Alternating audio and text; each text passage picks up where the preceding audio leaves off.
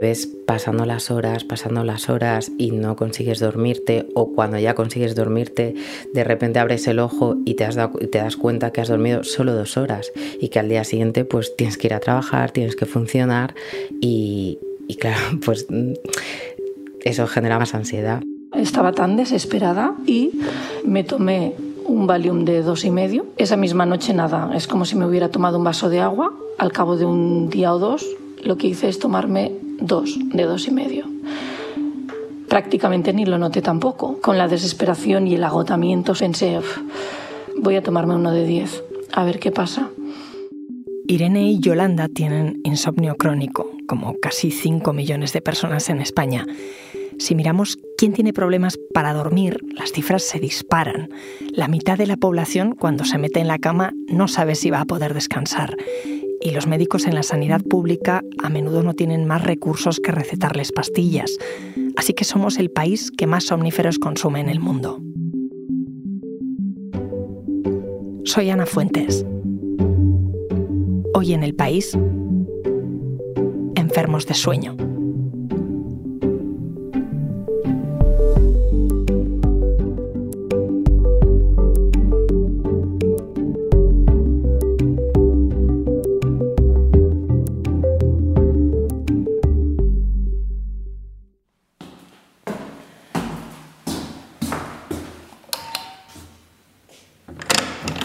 Hola. ¿qué tal? Bien.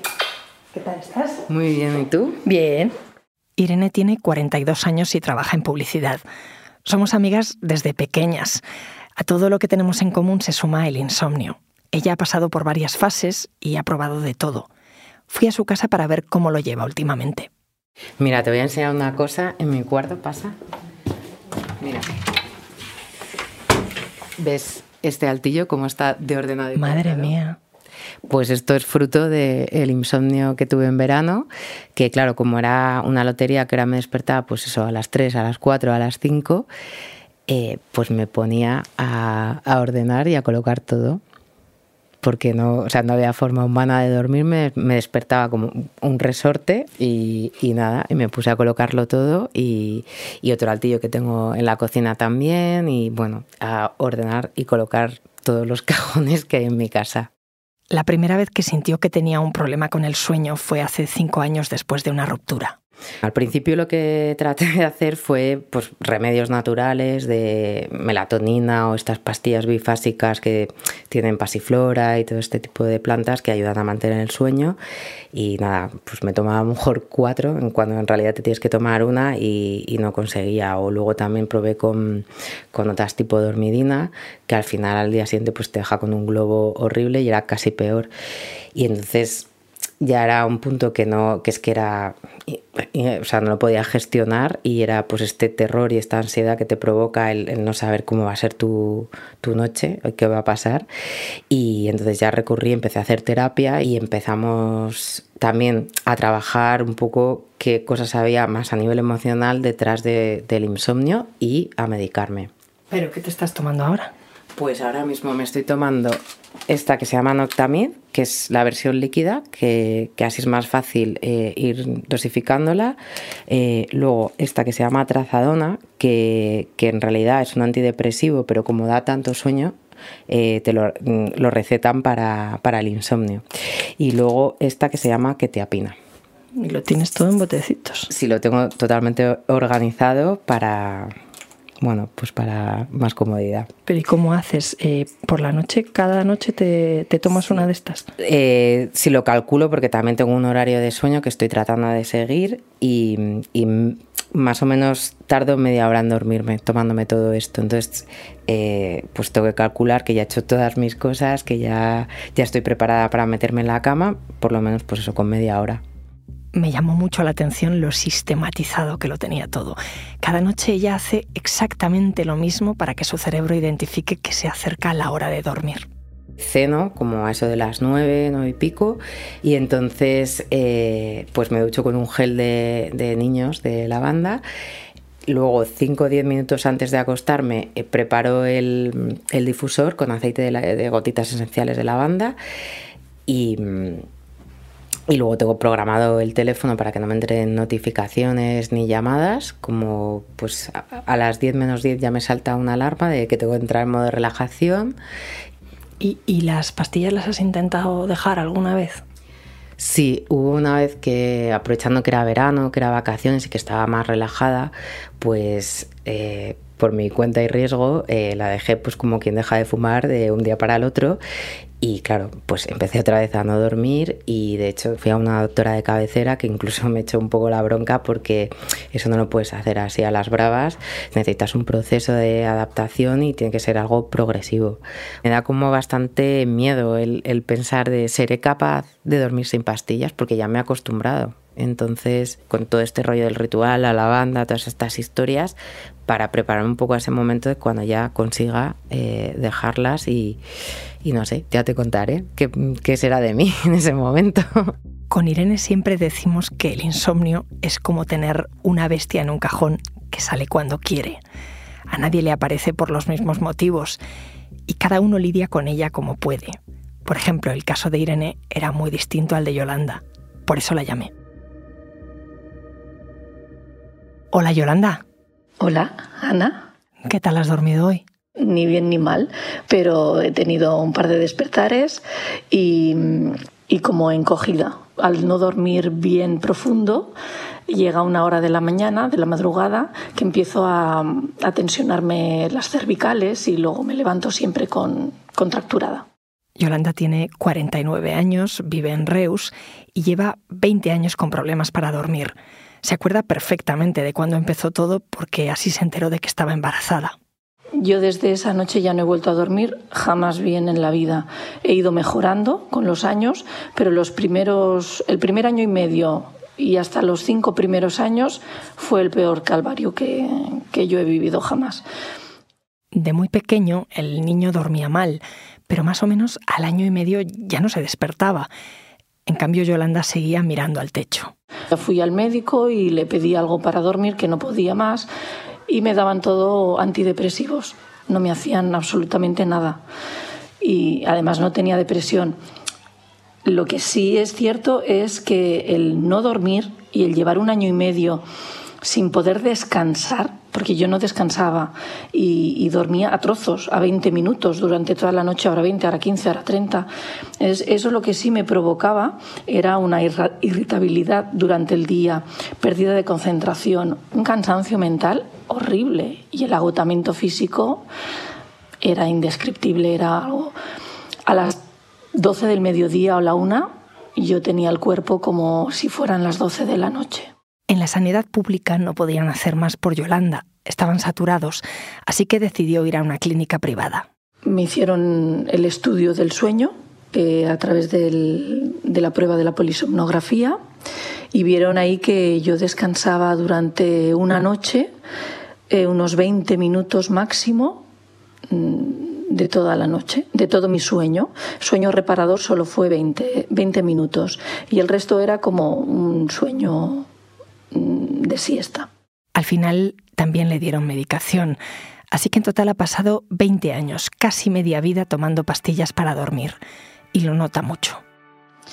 Los efectos secundarios que yo he notado de tomar 20 años de medicación es la, la falta de concentración, el que voy más lenta haciendo las cosas y la pérdida de memoria, tengo que apuntarme todo, me tienen que repetir un par de veces las cosas, depende de si es algo muy complicado, complejo o importante. Pero en mi día a día yo tengo la alarma del, del teléfono que cada dos por tres me va sonando, incluso en el trabajo. Ella se ha resignado a que va a tomar pastillas para dormir siempre. Querría dejar la, medicación, pero no creo que jamás en la vida pueda mm, dejar de tomar. Me he resignado, es pues como quien tiene una enfermedad mm, y se tiene que medicar de por vida, pues yo me lo tomo así.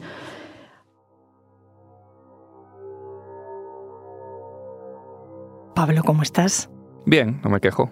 Pablo Lindes, mi compañero del país, experto en sanidad y, que también duerme mal. Aquí somos muchos. Em, ¿Cuántos insomnes hay en España? Pues insomnes crónicos o agudos se calcula que aproximadamente un 10% de la población, que serían como 4,7 millones de personas. Pero la Sociedad Española del Sueño calcula que entre un 20 y un 48% de la población en algún momento duerme mal. Claro, hay grados. No es lo mismo eh, dormir mal en un momento puntual que tener eh, ese insomnio crónico que dices. Si miramos la evolución de los datos, ¿tú dirías que vamos a peor, que se venden eh, más medicamentos para dormir que hace unos años, por ejemplo? Sí, todo indica que va peor. Eh, hay varias encuestas que señalan que a raíz de la pandemia el sueño de los españoles ha empeorado y los datos en las farmacias vienen a ratificar esto. Se ve claramente si miramos los productos que se venden para dormir sin receta. Eh, son los que toman personas que, que quizás no tienen un problema agudo de insomnio, pero que sienten que necesitan algo para dormir mejor. Y hablamos desde complementos como la melatonina, que es súper frecuente, hasta fármacos tipo dormidina, que es un antihistamínico que da sueño y permite dormir mejor.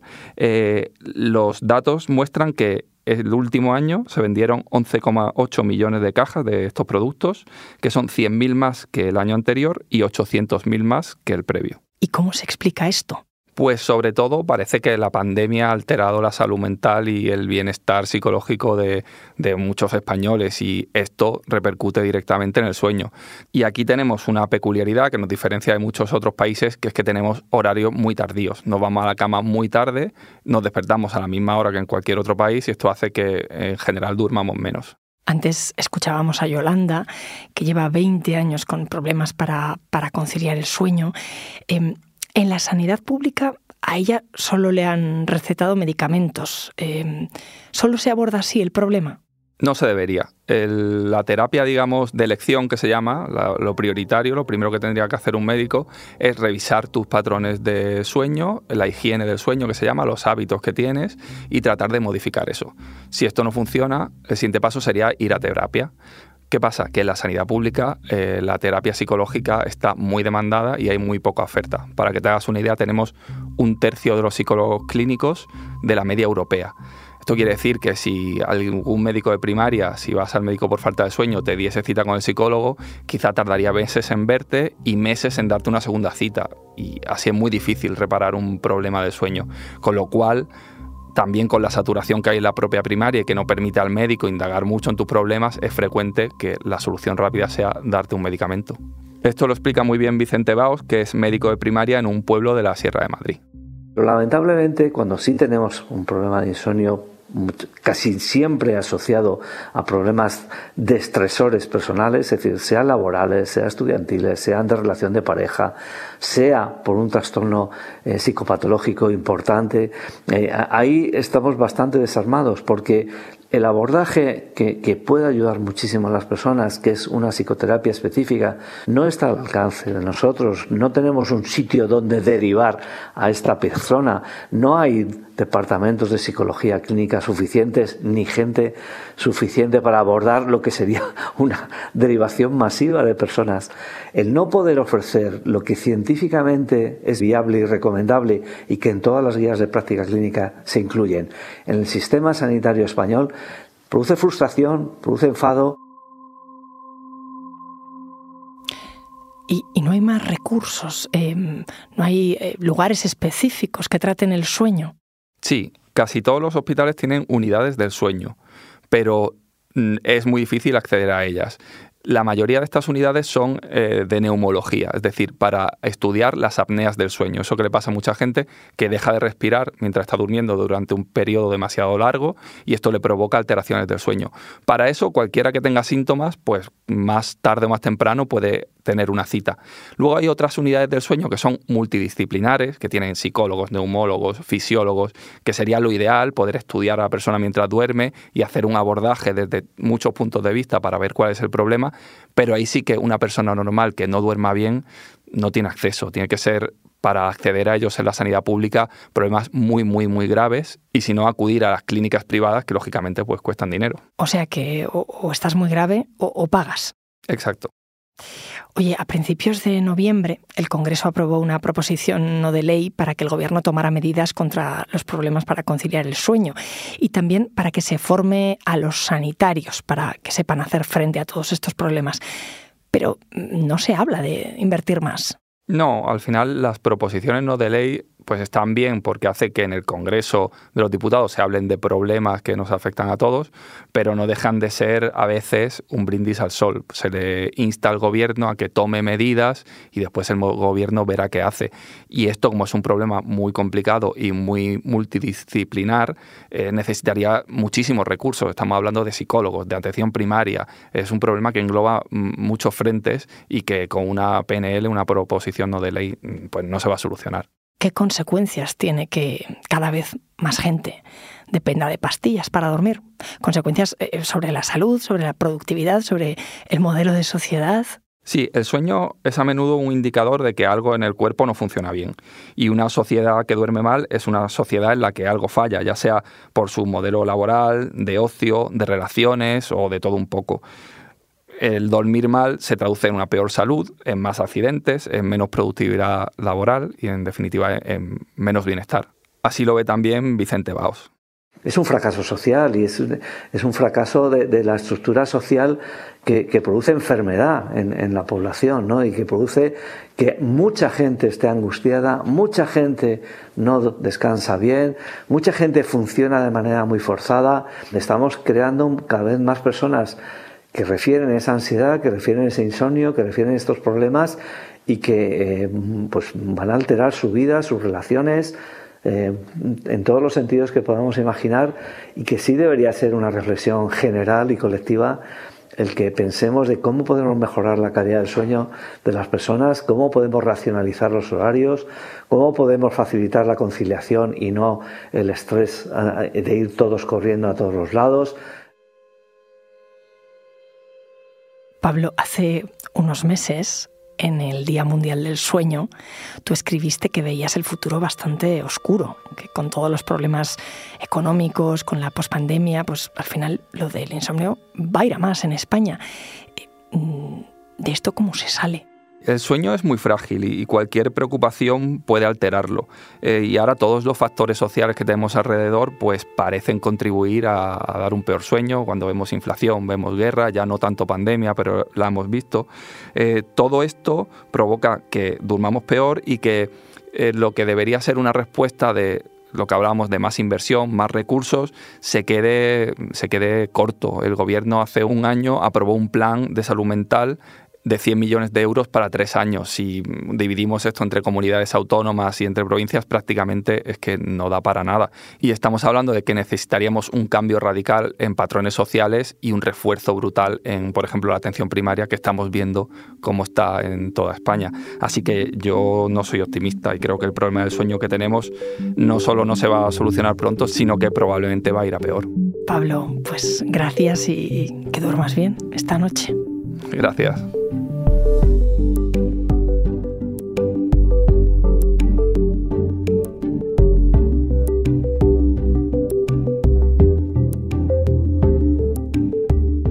Este episodio lo he realizado con la edición de Ana Rivera. La grabación en estudio es de Nicolás Chabertidis. El diseño de sonido es de Camilo Iriarte y la dirección de Silvia Cruz La Peña. Yo soy Ana Fuentes y esto ha sido Hoy en el País. De lunes a viernes volvemos con más historias. Gracias por escuchar.